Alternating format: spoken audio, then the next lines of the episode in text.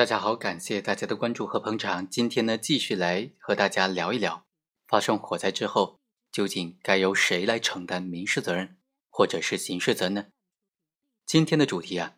就是这个出租屋发生火灾，最终租客死亡了，那么这个房东要不要承担赔偿责任呢？我们通过这个案例和大家简单的聊一聊。本案的被告，也就是房东，在二零零七年的九月份领取了涉案房屋的房产证，然后他就在楼顶呢盖了一个小阁楼，这个阁楼是没有房产证的。之后他就将这个小阁楼拿去出租了，最终他就找到了两个人来合租这个阁楼，双方没有签订书面的租赁合同。房东曾经告诉这些被害人，不要在这个阁楼内。进行烧水做饭，大功率的电器使用的时候啊，要特别注意用电的安全。这个房屋内连接冰箱和烧水壶的插线板呢，就是房东留下来给租客使用的。在租赁过程当中，其中一个租客在睡觉的时候就突然发生火灾了，最终导致这个租客死亡了。火灾事故认定书就认为。起火的原因就是插线板和电器插头连接处电热故障所引发的火灾。事发之后，被害人的家属就将房东告上了法院，要求他承担赔偿责任。房东就辩称说：首先，他对于本案事故的发生是不存在责任的。涉案房屋是通过正规的方式来开发建设的，而且取得了消防主管部门的审批手续，还取得了房产证。所以房屋本身不存在瑕疵，不属于违章建筑。第二，从事故责任认定书来看，起火的原因是电器插座和插线板的连接处过热。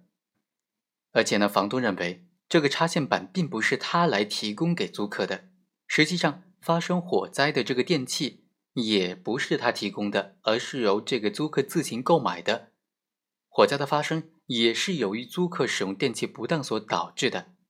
所以，作为房东，他对于火灾事故的发生是没有原因力的，应当由这个承租人来承担刑事责任和民事责任。第三，火灾发生之后，这个死者作为完全民事行为能力人，完全有能力来阻止火灾的进一步蔓延，或者是保护自己的人身安全，所以，这个租客应当自行承担很大一部分责任。第四，从原告诉请的这个金额来看，明显是过高的。最终，法院认为啊，公民的合法权益受到法律保护，行为人因为过错侵害他人民事权益的，就应当承担侵权责任。本案的火灾事故原因，经过专业的消防部门的鉴定，认为说是阁楼厨房内的插线板和电器插头的连接处过热引发的火灾。对此，法院予以认可。根据最高院关于审理人身损害赔偿案件适用法律若干问题的解释第六条的规定，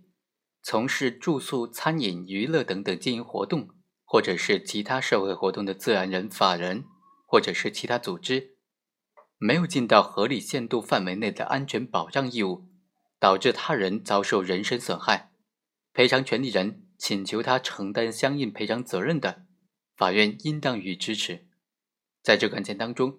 被告出租了这种没有产权的阁楼给被害人的行为，就属于上述司法解释当中的从事经营性的活动，所以本案可以适用这个司法解释的规定。首先，涉案的这个起火的阁楼没有经过相关部门的审批建造，没有相应的房产证，而且这个建筑物采用木板分割的方式，也没有配置相应的消防设施。第二。被告将阁楼出租给了被害人居住，从事出租经营活动，应当对于出租房屋的消防安全进行管理，应当尽到合理限度内的安全保障义务。第三，被告出租的阁楼没有安装空气断路器，没有提供消防设施，对提供的电器没有及时的检查，没有能够尽到合理限度内的安全保障义务。而且，被告提供的阁楼是用木板隔断的，导致火灾发生之后。火势蔓延的非常迅速，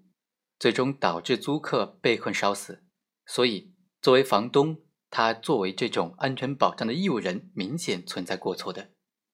最终，法院认为，结合本案被告安全保障义务的过错程度和本案的实际情况，酌定的由本案的房东对被害人的死亡承担百分之六十的赔偿责任。